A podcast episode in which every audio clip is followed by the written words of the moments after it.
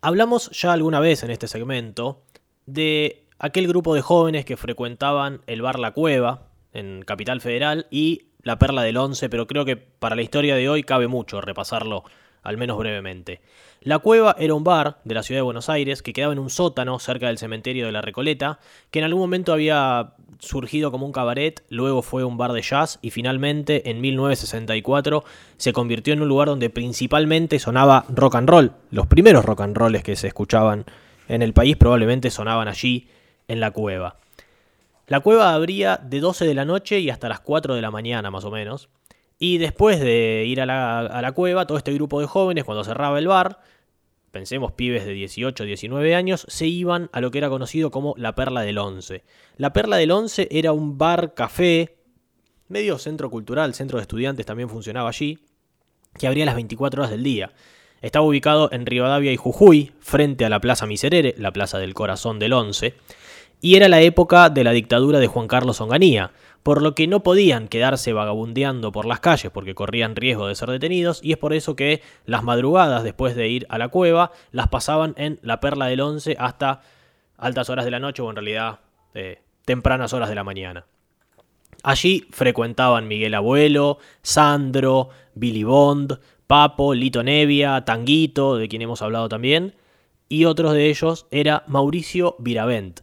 a quien su profesora de inglés del colegio lo llamaba por su nombre traducido al francés. Mauricio, el francés, se dice Maurice, y es por eso que adoptó ese apodo, o algo parecido. Hablamos de Morris. En el verano de 1966, Morris, con su recién creada banda llamada Los Beatniks, se fueron a Villa Gesell. Allí alquilaron una casa con un dinero que le prestó Sandro, particularmente, eh, y se presentaban en un bar llamado Juan Sebastián, esto en homenaje a Bach, porque era una época de medio de resurgimiento de la música barroca de Johann Sebastian Bach. Y se convertiría el bar, ese Juan Sebastián, en un ícono por ser uno de los lugares donde comenzó a sonar el rock and roll en nuestro país, allí como dijimos en la ciudad costera de Villa Gesell.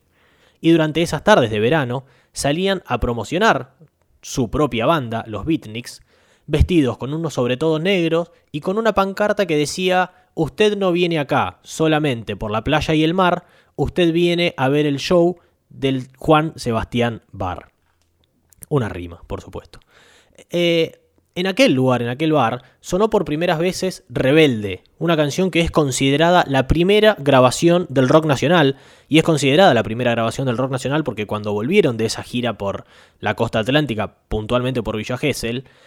en junio de 1966 fue grabada en un single que incluía No finjas más en el lado B, que tuvo una tirada de 600 copias, pero de las cuales únicamente se vendieron 200, no le fue nada bien y sería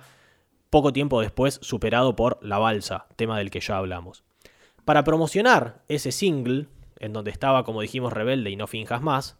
decidieron adoptar una estrategia de marketing un poco particular y que han hecho otras bandas a lo largo de la historia, se me ocurre en este momento Red Hot Chili Peppers. Eh, recorrieron la ciudad tocando en una camioneta, que eso no es lo que hizo Red Hot Chili Peppers, sino que en lo que se comparan es que poco a poco se fueron sacando la ropa hasta terminar tocando totalmente desnudos dentro de una fuente. Muchos diarios cubrieron esta, noticia, así que tuvo la repercusión que ellos esperaban y lo que no esperaban eran estar tres días detenidos en una comisaría, reiteramos, gobierno eh, de dictadura militar en aquel momento de Juan Carlos Onganía. En 1969, ya separados los beatniks, Morris grabó su primer disco solista en los estudios TNT de Buenos Aires. Fue producido por la discográfica Mandioca, que era de Jorge Álvarez y de Pedro Pujó, eh, una de las primeras productoras musicales argentina y ese primer disco solista de Morris se llamó 30 minutos de vida. Unos meses antes, una maestra le había pedido a Morris una canción para cantarle a sus pequeños alumnos del jardín. Y ahí mismo él tenía una guitarra y medio casi de corrido, medio automáticamente, compuso una canción. El propio Morris cuenta que la primera vez que cantó la canción después de componerla se puso a llorar automáticamente. Esa canción, medio infantil, que era para, dijimos, alumnos de de, Jardín fue la que abría ese primer disco de Morris, 30 minutos de vida, y la canción se llamaba El oso. Morris le puso la voz y ejecutó la guitarra, Javier Martínez, el baterista de Manal, tocó la batería, Eh, pero a la grabación faltaba el bajista. Y en el estudio, mientras grababan, estaba Papo. Y Morris le pidió a Papo, Papo tenía un oído musical alucinante, si se animaba a tocar el bajo para la canción y Papo aceptó, por supuesto, y terminó siendo esa la grabación definitiva de la canción. Teniendo en cuenta este contexto político y social del momento, como dijimos, plena dictadura militar, aquella autodenominada Revolución Argentina, encabezada por Onganía, teniendo en cuenta toda esta situación tan particular, no hay otra manera de interpretar la letra de esta canción como la necesidad de liberación, de estar sintiéndose presos, enjaulados, que tenía fundamentalmente la juventud, y la esperanza de un futuro en el que alguien no cierre el candado y que puedan volver al bosque y ser, eh, ser libres y estar contentos de verdad. Morris, un poco tiempo después, se fue a vivir a España, donde también hizo mucho para impulsar el naciente rock español, y en la década del 90 volvió a vivir a la Argentina. En 1993, la historia de El oso continúa, porque en aquel año se estrenó Tango Feroz, la película que cuenta la historia de Tanguito, uno de aquellos jóvenes que mencionamos frecuentaban la cueva y la perla del once, y en esa película Morris es interpretado por su propio hijo, Antonio Viravent, quien canta allí una muy buena versión de El oso,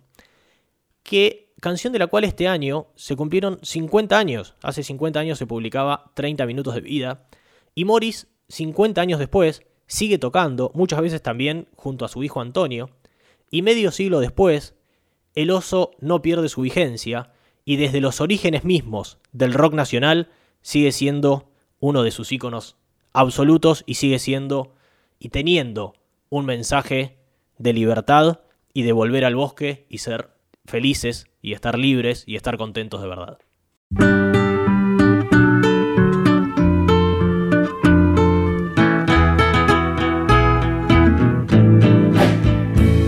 Yo vivía en el bosque muy contento,